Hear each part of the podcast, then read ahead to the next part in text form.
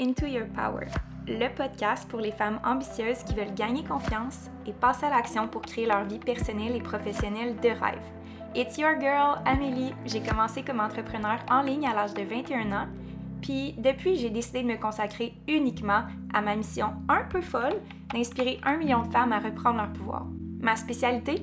Faire de toi une femme badass, wild et authentique qui fonce sans excuse pour créer la vie de ses rêves.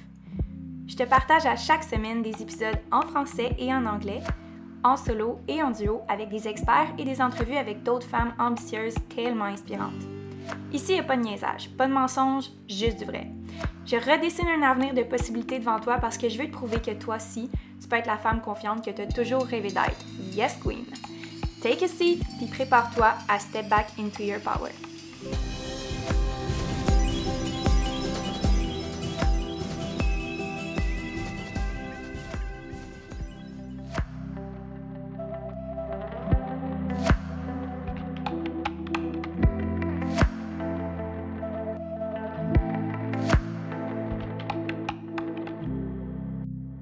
Hello Queens! Bienvenue dans un nouvel épisode de podcast. Cette semaine, j'ai vraiment hâte de vous parler de comment générer du profit dans ton entreprise en investissant à chaque palier de ton entreprise dans des investissements qui te rapportent un retour sur investissement.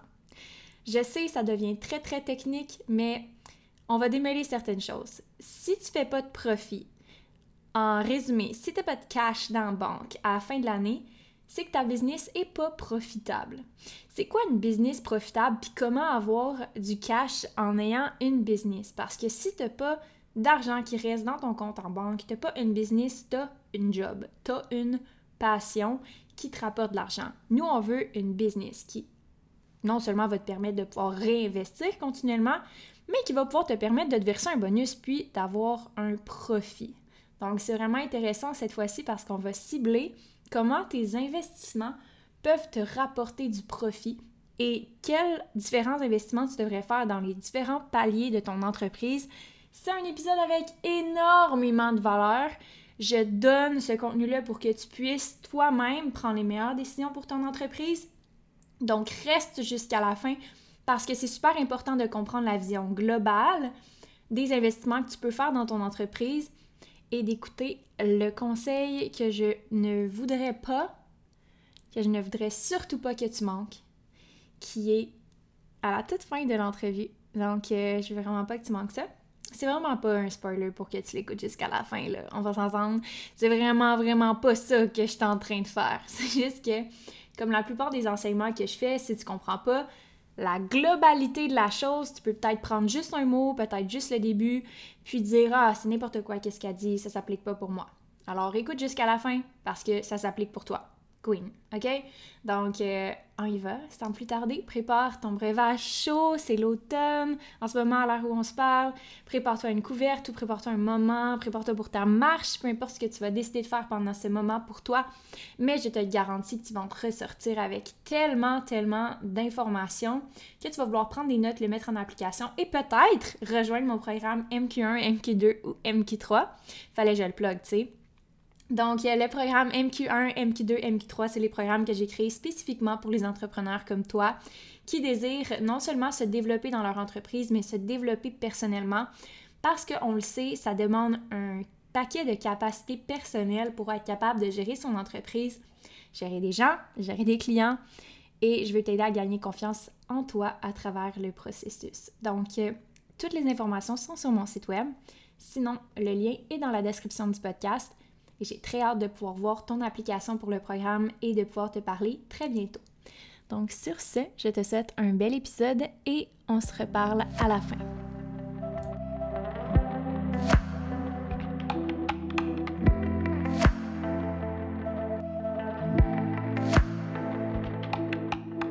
Hello Queens, on commence avec une première question. Est-ce que ta business ta business est profitable? Est-ce que ta business est profitable? C'était vraiment sorti drôlement. J'en ai tiré à mon avantage, hein? Écoutez, euh, on fait ce qu'on peut avec ce qu'on a. Mais la question que je vais te reposer, c'est est-ce que ta business est profitable? Est-ce que tu as du cash dans la banque en over à la fin de ton mois et à la fin de ton année? Sinon, c'est pas grave. Aujourd'hui, ça va être intéressant parce que tu vas savoir comment faire ça, comment y arriver. Si oui, good for you. Maybe que tu vas apprendre quelques petites choses ici qui vont te permettre d'optimiser puis d'augmenter ta marge de profit. Maintenant, la deuxième question. À quel point es-tu profitable? À 2% à 5% à 10% à 20 à 50 Comment tu fais pour calculer ta marge de profit? Puis où est-ce que tu te situes dans la marge de profit de ton entreprise? Maintenant qu'on a démêlé ces deux questions-là, qu'est-ce que tu souhaiterais atteindre comme objectif de profit? Est-ce qu'il y a une marge de profit que tu dirais, ça me semble, ça fait du sens par rapport aux investissements que je fais, par rapport aux efforts que je fais dans mon entreprise? On dit souvent, on dit souvent, moi je prends jamais en bas de mon 18% ou en bas de mon 20%. Qu'est-ce que ça veut dire ça? C'est que généralement, les entrepreneurs ou les personnes qui investissent du temps et de l'argent dans une entreprise vont jamais prendre le risque d'investir s'ils n'ont pas un retour d'au moins 20% sur l'investissement qu'ils ont fait en temps et en argent. Et ça dépend toujours de tes ambitions, ça dépend toujours de tes motivations. Mais si tu es en business, c'est que tu as une certaine passion pour tout ce qui a trait aux chiffres puis à la rentabilisation de ce que tu fais. J'ai plein de passions, puis je pense que le monde des affaires s'est développé pour moi comme étant une passion à travers les années. Parce qu'initialement, j'avais juste envie d'aider les femmes à gagner confiance. Mais ce que j'ai réalisé en, analysant les chiffres et en comprenant les chiffres derrière euh, la business, c'est que ça me permettait d'avoir une meilleure compréhension globale de la vie en général et de comment ça fonctionne. Donc, non seulement je suis plus capable de comprendre les différents éléments d'une business, mais je suis capable de comprendre aussi les comportements et les actions les plus rentables dans mon quotidien au niveau de les interactions avec mes, clientes. Euh, j'arrête pas de les parler depuis tantôt. Je vais prendre deux secondes pour respirer, prendre un petit verre d'eau et puis euh, on, va, on va se calmer dans là. Il n'y a pas, pas de raison de se stresser en ce moment-là.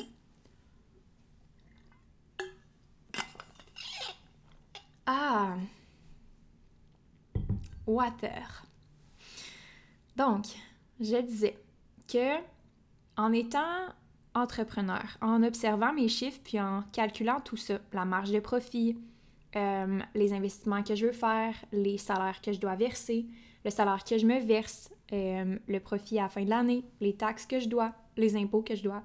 Je suis capable de mieux comprendre là où je dois mettre mon temps, là où je dois mettre mon énergie, là où je dois investir, parce que je vois le retour sur investissement. C'est un peu la même chose quand j'observe la vie en général. Qu'est-ce qui me rapporte le meilleur retour sur investissement dans ma vie personnelle? Dans mes, business, ben dans ma business en fait, euh, puis dans mes business précédemment, c'était souvent l'investissement en publicité. En marketing, ça me rapporte beaucoup. Investir dans mes relations, c'est-à-dire investir dans euh, les relations avec mes clientes, ça a un grand retour sur investissement. Je compare ça à ma vie personnelle. Pourquoi? Parce que il y a des choses dans lesquelles j'investis du temps, de l'argent, comme mes relations, ma relation amoureuse avec mon copain, ma relation avec euh, les membres de ma famille, mes amis. J'investis beaucoup. J'investis du temps, j'investis un message, un appel, euh, un café, un déjeuner, une journée au complet. C'est beaucoup d'investissement. Et ce que j'ai pris conscience, c'est que c'est la même chose dans ma business. Je vais jamais investir du temps de l'argent et de l'énergie dans une relation où j'ai pas de retour sur investissement, pas tant sur le court terme, mais sur le long terme. Je vois jamais un investissement sur le court terme, je le vois toujours sur le long terme, malgré que oui, il faut le voir à court terme aussi au niveau de la marge de profit, on va le voir. Puis j'aime comparer ces chiffres-là avec les relations humaines parce que c'est vraiment, vraiment intéressant de voir la corrélation entre les deux. Si par exemple, je prends le temps d'appeler ma mère à toutes les semaines pendant un an, puis qu'on prend 30 minutes pour se discuter à toutes les semaines, même deux fois par semaine. Le retour sur investissement immédiat, des fois, ça va sembler banal en auto, euh, après un meeting, euh, le soir, quand je suis fatiguée, le matin, avant mes meetings, que j'ai d'autres choses dans la tête, puis que je prends 30 minutes pour parler à ma mère. Sur le coup, mon retour sur investissement, il n'est pas tellement grand, il n'est pas, énorme. Ça va peut-être même me coûter de l'énergie, me coûter du temps. Mais sur le long terme, par contre, c'est vraiment intéressant de voir que ça m'apporte énormément d'être près de ma mère. Quand je regarde sur le long terme, d'ici cinq mois de ça, de pouvoir lui parler deux fois par semaine pendant 30 minutes va m'apporter un bien-être, va m'apporter une satisfaction au niveau personnel que je pourrais pas avoir si je lui avais pas parlé deux fois par semaine. Une satisfaction qui va me rendre en paix avec moi-même, qui va me faire sentir bien, qui va me faire sentir connectée avec ma famille parce que c'est important pour moi. Donc, je vois la même chose dans l'entreprise. Si je décide d'investir dans du marketing, c'est sûr que sur le coup, pour commencer, si j'investis toujours un 30 minutes de mon temps à faire des stories, au début, c'est pas payant, c'est pas un retour sur investissement direct. J'en fais un peu à tous les jours, j'en fais 30 euh, minutes par jour, euh, je lui pose des stories, je fais de la recherche, j'analyse mes stats, voir qu'est-ce qui est le mieux, qu'est-ce qui est moins bon, puis je show up, je suis constante. Au début, ça me prend plus de temps et d'énergie que ça m'en rapporte. Mais sur le long terme, par contre, quand je regarde la conversion euh, de mon audience sur Instagram, c'est excellent parce que je développe cette relation-là et j'entretiens et je fais un investissement sur le long terme. Donc, pourquoi je vous parle de ça aujourd'hui, puis pourquoi je vous parle des différents investissements que vous devez faire à différents paliers de votre entreprise, c'est que vous devez voir ça à long terme et ne pas penser uniquement mois par mois à quel pourcentage d'être profitable. Les chiffres sont une indication importante, mais reflètent vraiment ce que vous avez fait dans le passé et non pas le mois actuel. Donc, je regarde toujours trois mois avant qu'est-ce que j'ai fait pour arriver à ce résultat-là? C'est très, très important d'analyser toujours dans le passé pour refléter le présent parce que c'est ces actions-là qui ont compté. C'est ce que vous avez fait dans le passé qui va déterminer le succès que vous avez aujourd'hui à l'heure où on se parle. Et quand je parle d'investissement à différents paliers de l'entreprise, certaines personnes espèrent avoir un retour sur investissement immédiat. Et ça, c'est très difficile à comprendre, mais le retour sur investissement immédiat puis l'argent rapide, ça n'existe pas. Il n'y a pas de succès overnight. Il n'y a pas de succès ou de retour sur investissement garanti quand on se met à investir dans son équipe, dans la tech, dans le marketing, dans peu importe. C'est vraiment un investissement sur le long terme qu'il faut voir et qu'il faut comprendre. Et c'est pour ça que c'est important de commencer à investir tôt dans son entreprise et d'être intelligent dans ses investissements parce que ça paye plus tard. Donc, ça, c'est l'introduction. Maintenant, tous les trucs que je veux vous donner dans les, prochains, euh, dans les prochaines minutes ensemble, c'est sûr que ça s'adapte à différents business, ça s'adapte à différents modèles d'affaires. Je vais aller principalement pour les entreprises de services en ligne parce que si tu écoutes en ce moment et que tu aimerais ou que tu as déjà ta business en ligne, ça va vraiment faire du sens pour toi. Donc pour commencer, le premier, premier, premier investissement que je ferais et que j'ai fait dans mon entreprise, développer une base de clients très très près de ton entourage et ou des gens qui sont intéressés à ce que tu as à offrir. Pourquoi? Parce que ça prouve ton marché, ça prouve que ton offre fonctionne, premièrement, ça prouve et ça garantit un marché. Maintenant, c'est de faire des recherches sur ce marché-là une fois qu'il est testé. Donc, qu'est-ce que je ferais? C'est que j'optimiserais la base de clients que tu as, peu importe le service que tu fais, et j'irai chercher des références ou des, euh, contacts prêts qui entourent le profil psychologique et le persona de cette personne-là pour pouvoir aller élargir les horizons par rapport aux clients que tu as. Je parle tout le temps en fonction de ta business et non pas de tes médias sociaux. Pourquoi? Parce que tu n'as pas besoin d'avoir une grosse audience pour pouvoir démarrer ta business. Tu commences avec les contacts que tu as autour de toi et tu bâtis autour de ça. De cette façon-là, tu garantis un certain succès et un retour sur investissement un peu plus direct, mais en même temps, tu permets d'élargir tes horizons parce que tu commences avec des clients. Donc, c'est un investissement à faire sur le long terme parce qu'au début, les clients autour de nous, c'est pas tout le temps des clients payants, c'est pas tout le temps des clients idéaux dans lesquels on se reconnaît nécessairement exactement, mais on commence avec ça et on évolue avec sa clientèle et on évolue tranquillement et graduellement. Donc, le premier investissement que je ferais, c'est l'investissement en temps. Oui, parce que oui, ça en prend du temps. Investir du temps dans le premier palier, c'est la première chose la plus vitale. Parce que tu dois comprendre ton marché, tu dois comprendre tes clients. Ça ne sera pas toujours payant, ça ne sera pas toujours un retour sur investissement direct, mais tu peux prendre beaucoup de notes et comprendre la psychologie et les besoins et les envies de ton client ou de ta cliente idéale. Et ça, ça vaut beaucoup, ça vaut énorme parce que c'est de l'information.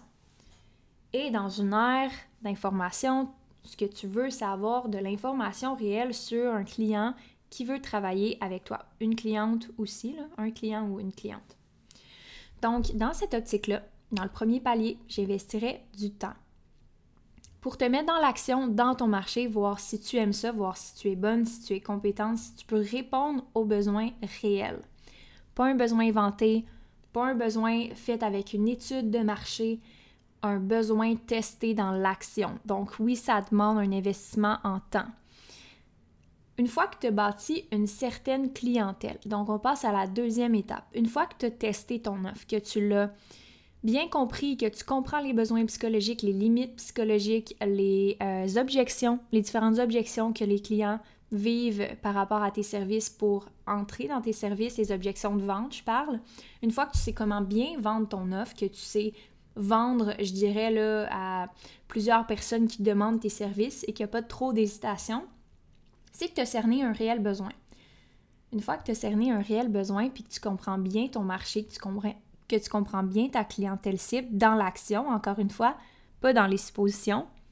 Là, c'est intéressant au deuxième palier d'investir non seulement du temps, mais de l'argent dans le marketing. Donc, à cette étape-là, ça pourrait être vraiment intéressant une fois que tu as testé ton marché, que ton offre est prouvée, d'aller chercher par exemple une formation ou un programme qui va t'aider à marketer, à faire le marketing de ton offre de différentes façons. Donc, que ce soit par ton site web, que ce soit par tes médias sociaux, que ce soit par ta chaîne de lettres, que ce soit par peu importe ce que tu as comme média, d'aller suivre une formation assez approfondie sur le marketing ou sur, euh, dans le fond, la vente ou le, le marketing de médias sociaux ou la vente de ton offre, mais de façon plus large. Donc, d'aller chercher une audience plus large. Ça peut être d'investir sur justement euh, le design de ton site web ainsi que euh, tout ce qui est au niveau de la conversion euh, dans ton site web. Ça pourrait être d'investir dans tes médias sociaux, d'aller chercher quelqu'un qui va créer du contenu ou qui va t'aider à créer du contenu, donc créer des photos, créer des choses pour pouvoir promouvoir ton offre. Ça pourrait passer par un plan de lancement, donc organiser un lancement officiel avec une offre plus officielle qui est faite pour un groupe plus large. Donc, d'investir de l'argent à ce moment-là sur le marketing. Moi, je dis et je conseille souvent un ou une coach en marketing comme moi qui pourrait t'enligner sur ça serait quoi la meilleure façon maintenant que ton offre est prouvée de pouvoir la faire connaître, de pouvoir la rendre visible et la rendre admissible et accessible à ton audience. Donc, quelle est la meilleure plateforme à utiliser selon l'audience? Quelle est la meilleure façon de l'approcher selon qu'est-ce que tu as à offrir comme service? Euh, quel genre de client que tu aimes avoir? C'est quoi le prix que tu veux fixer? Y a-tu des bonus? Y a-tu des rabais? C'est quoi ton, c'est quoi ton offre? Euh, puis c'est quoi, comment tu vas la présenter? Donc ça, je fais souvent appel à ma coach ou à un mentor pour tout ce qui a trait à mon marketing, Quoique j'en fais beaucoup, j'aime toujours avoir la vie extérieure. Donc, à ce niveau-là, investir de l'argent dans une coach ou investir de l'argent dans du marketing, là, ça vaut la peine. Avant ça, tant que tu n'as pas quelqu'un qui achète ton offre, investir dans le marketing, c'est complètement inutile. Ça va te faire perdre énormément d'argent et tu iras pas plus loin, même si tu investis des milliers de dollars dans une coach. Si ton offre ne fonctionne pas, la personne au marketing ne peut pas t'aider à vendre ton offre. Donc, dans la troisième étape, là où est-ce que tu as investi dans ton marketing, tu es un peu plus visible, les gens commencent à te parler, commencent à te poser des questions peut-être sur les médias sociaux, peut-être que tu as beaucoup d'engagement sur ton site web, tu as beaucoup de visites, ou alors tu as beaucoup de références de clients ou de clientes qui t'amènent de euh, la business. Donc là, c'était à cette étape-là où est-ce que tu as comme un, une espèce de mini-croissance, qu'il y a des gens qui te réfèrent, qui te connaissent. Euh, tu as eu quelques succès, quelques bonnes clientes, une coupe de mille euh, de ventes, que tu réussis à bien vendre ton offre facilement, que tu fais encore pas mal tout toi-même, puis que tu investis dans le marketing. Maintenant, tu es rendu à l'étape de bâtir ce qu'on appelle des systèmes. Pourquoi? Parce que tu as prouvé quelque chose. Tu as prouvé que tu pouvais vendre ce que tu offres avec une audience cible, une niche comme on appelle. Maintenant, il s'agit que tu enregistres et documentes ce que tu fais. Pourquoi? Parce qu'il faut que tu comprennes pourquoi ça marche. Si tu ne sais pas pourquoi ça marche, ben c'est difficile d'analyser comment optimiser là-dessus puis quoi modifier là-dessus. Donc, quand tu documentes, ce que tu vas te retrouver à faire, c'est des standards d'opération et aussi, tu vas te retrouver à faire euh, de la formation ou de la documentation de tes processus. Ça peut être au niveau du marketing, ça peut être au niveau de la vente, ça peut être au niveau de ton, messaging, puis le genre de message que tu envoies ou reçois à des clients que tu veux travailler avec. Ça peut être au niveau de ton contenu, quel genre de contenu que tu as dans euh, ton programme, ton service ou peu importe ce que tu offres. Donc, de documenter ce qui marche et ce qui marche pas, bien entendu, pour pas le répliquer. Quand je dis documenter, c'est pas de tout écrire et rédiger à peu près tout ce que tu fais. Ça pourrait passer par exemple. Quel est le processus de mon client à partir du jour 1? Mon client type va m'écrire sur Instagram. Deuxième étape, il va me demander des informations sur mes services suite après, après avoir vu une story. Ensuite, il va prendre un rendez-vous d'information. Ensuite, je lui envoie un courriel et etc. Donc, quel est le processus logique d'un client qui chemine dans tes services et le documenter au complet? Une fois que ça c'est fait, chaque étape est importante parce que si tu réalises qu'à un certain niveau ou à une certaine étape du processus, le client décroche ou il y a quelque chose qui ne fonctionne pas, il y a un commentaire ou quoi que ce soit, tu peux le peaufiner et l'améliorer parce que c'est documenté et tu sais qu'est-ce qui marche et qu'est-ce qui marche pas. Une fois que ça c'est solidifié, tu as une business qui non seulement offre un service qui est prouvé et un marketing qui est prouvé, mais tu peux aussi te fier sur des processus qui sont prouvés. Et ça, ça vaut cher. Parce qu'une fois que tu investis dans la documentation des processus, et il y a plusieurs choses que tu peux faire par rapport à ça, soit que tu les enregistres avec un Zoom, soit que tu les enregistres avec différents moyens que tu trouves et que tu es créatif pour euh, documenter le tout. Une fois que tu as des standards de processus qui sont compris, qui sont comprenables, qui sont pas trop variables et qui sont fiables, ça, tu peux le répliquer. Et là, ça devient intéressant parce que là, tu peux dupliquer ta personne en d'autres personnes. Et qu'est-ce que je veux dire par là, c'est que tu peux commencer à déléguer. Donc là, là on a réglé l'étape de la documentation, que tu as prouvé ton offre, que tu as prouvé ton marketing, que tu as prouvé tes processus. Et tant et aussi longtemps que tes processus ne sont pas compris, prouvés et optimisés, ne délègue pas à quelqu'un. Parce que si tu ne sais pas qu'est-ce qui marche et qu'est-ce qui marche pas, tu vas avoir de la difficulté à le dire à quelqu'un d'autre. Donc, j'irai avec, ensuite de ça, une fois que tes processus sont prouvés, tu construis une équipe. Donc, tu commences à déléguer des processus qui sont testés, prouvés par quelqu'un d'autre, et cette personne-là est en charge de ces processus-là. Donc, elle a différentes tâches, mais ce pas des tâches qui sont aléatoires, c'est des tâches qui sont dans un processus pour standardiser le service, standardiser les façons de faire. Est-ce que ça fait je rentre dans une boîte? Peut-être, mais est-ce que ça fait professionnel? Certainement. Et une des choses les plus difficiles selon moi en ligne, c'est l'inconstance qui occasionne un non-professionnalisme. Le nombre de fois que je suis entrée dans un programme, le nombre de fois que je suis entrée dans un service que je savais pas par où commencer, je savais pas qu'est-ce qui s'attendait devant moi, je savais pas à qui parler, il y avait des délais. Tout ça est créé par un manque de constance dans les processus qui occasionne une incompréhension totale de la valeur de ton service et euh, de, du delivery, donc de la livraison de ton service. Donc, à partir d'un certain moment, tu dois former des gens dans ton équipe à appliquer ces processus-là et les peaufiner, donc les, les rendre meilleurs, les optimiser. Et chaque personne doit être en rôle d'un certain processus ou d'une certaine tâche. J'ai fait un épisode de podcast la semaine dernière par rapport à ces différents aspects-là de ta business, donc les différents sièges que tu peux y retrouver, les principaux. Tu vas pouvoir y retourner si jamais tu ne l'as pas entendu parce que c'est vraiment un épisode vraiment intéressant pour si tu es rendu à cette étape-là de déléguer. Et une fois que tout le monde a euh, un rôle, un processus, cet investissement-là, c'est un rôle euh, important dans ton entreprise. C'est une étape importante, c'est-à-dire parce que là, tu investis de l'argent dans une équipe. Tu investis monétairement un salaire dans des employés ou des travailleurs autonomes à contrat. Cette étape-là est primordiale pour la suite des choses parce que tu ne peux pas tout faire. Tu dois absolument te dupliquer et pour ça, tu dois documenter ce que tu fais pour que quelqu'un soit capable de le répliquer.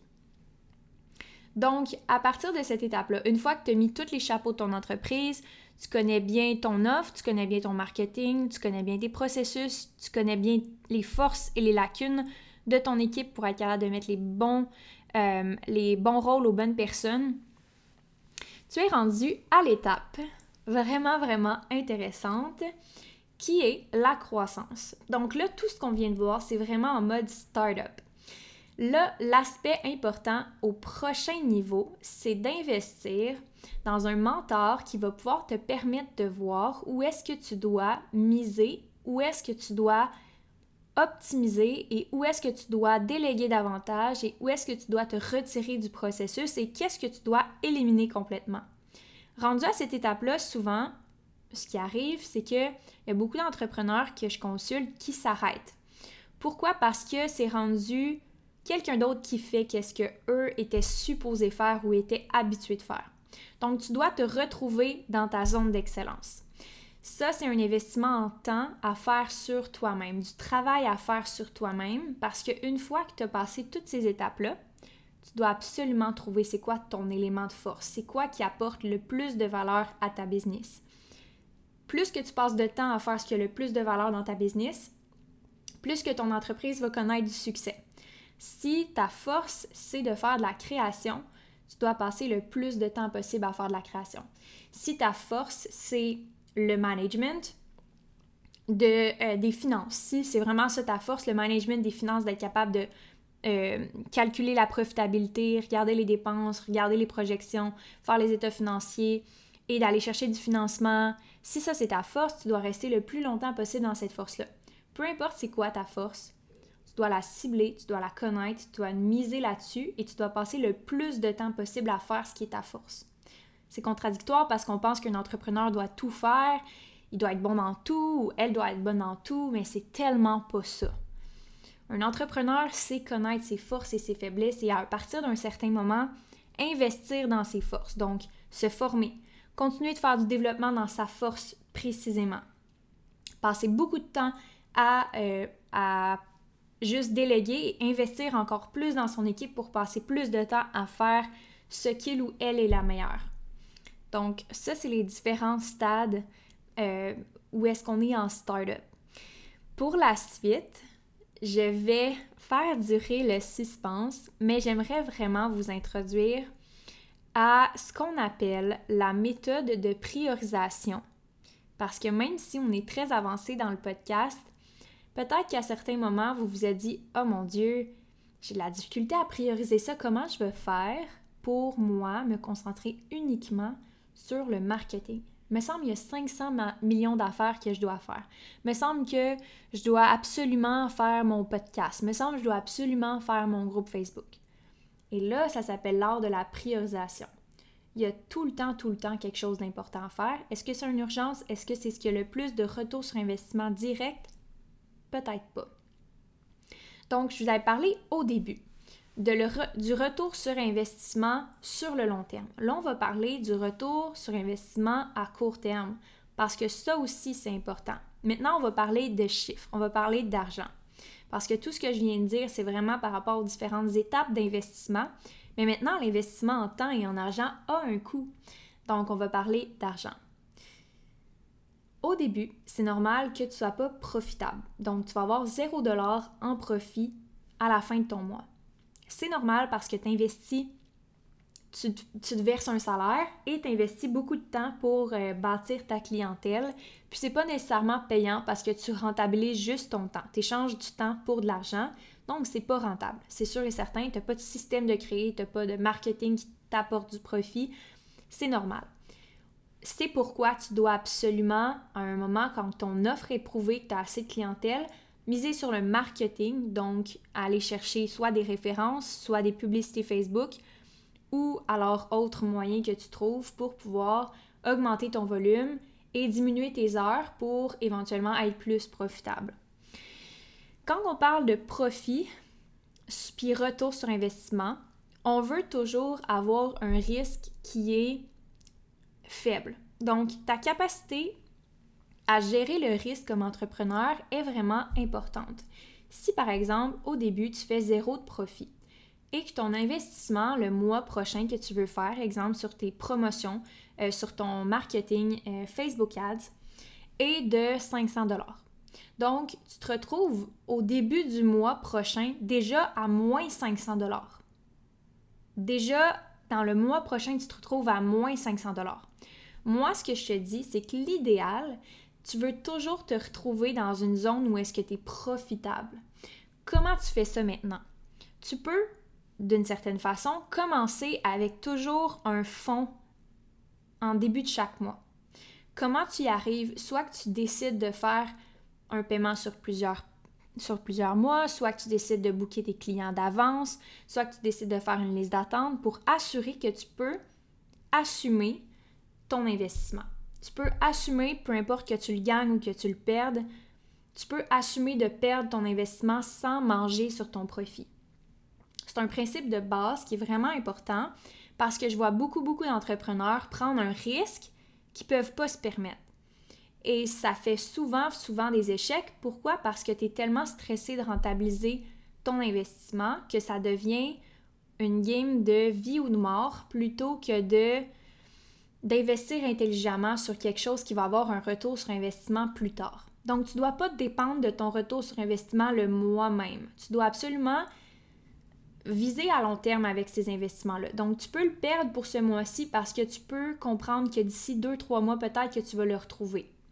C'est le principe de base de l'investissement à chaque palier de ton entreprise.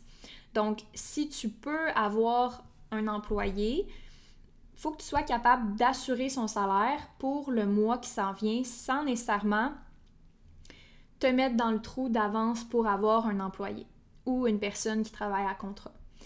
Même chose quand tu engages une coach, il y a beaucoup de gens qui pratiquent le crédit pour pouvoir payer certaines choses. Je pense que le crédit a vraiment sa place et encore une fois, s'agit d'être intelligente financièrement et de calculer comment tu pourrais rester profitable à chaque mois, peut-être en allant chercher une marge de crédit à, taux d'intérêt vraiment faible pour pouvoir repayer cet investissement-là sur plusieurs mois plutôt que de le payer en un seul coup un mois d'avance et de plus avoir d'argent liquide pour réinvestir dans d'autres choses ou tout simplement assurer le roulement de tes opérations. Donc, ce que je dis, c'est que il y a toujours une façon d'être profitable à chaque mois et à la fin de l'année en continuant d'investir.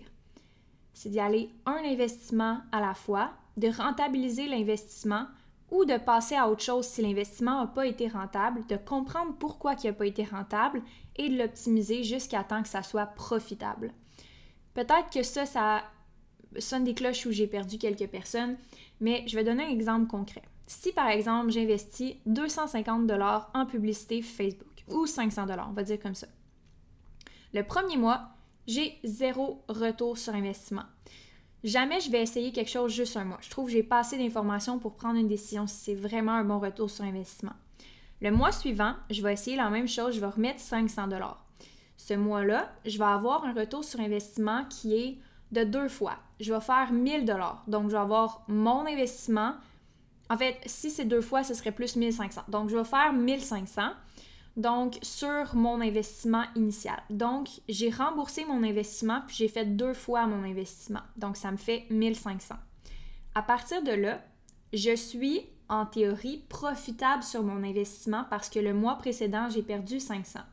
Donc, ça me ferait 1000 dollars d'investissement au total pour 1500.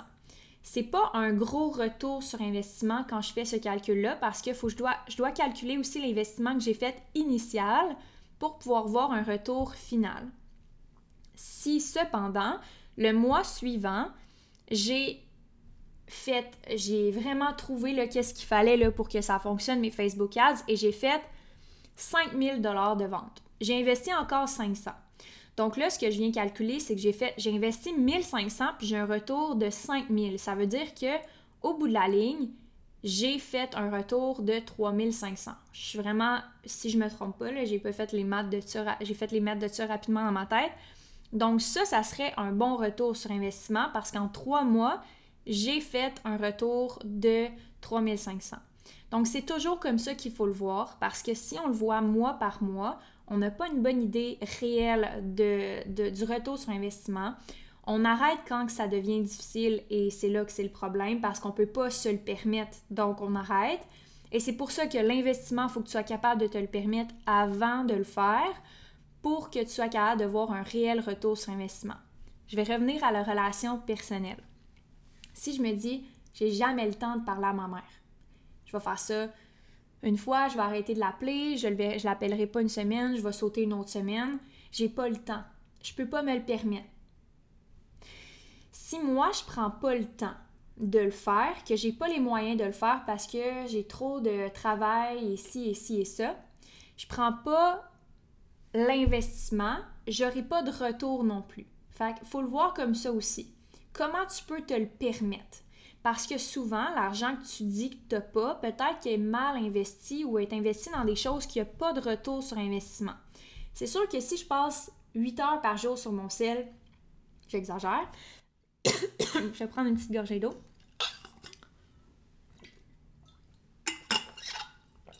Ah, water. c'est sûr que si je passe, là j'exagère vraiment, je, passe maximum deux heures par jour sur mon sel, même si je travaille sur mon sel.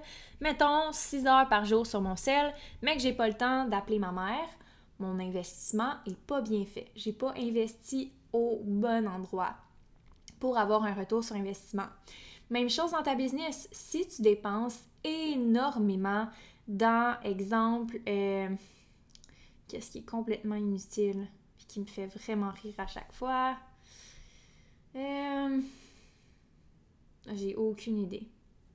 Bon, mettons que tu te verses juste un, gros, gros salaire. OK? Tu te verses quasiment l'entièreté de tes revenus en salaire. Est-ce que c'est logique que tu aies un retour sur investissement si la seule argent que tu te donnes, c'est de l'argent que tu dépenses? Personnellement, absolument pas. Tu ne devrais pas te verser un salaire qui ne te permet pas de réinvestir dans ton entreprise.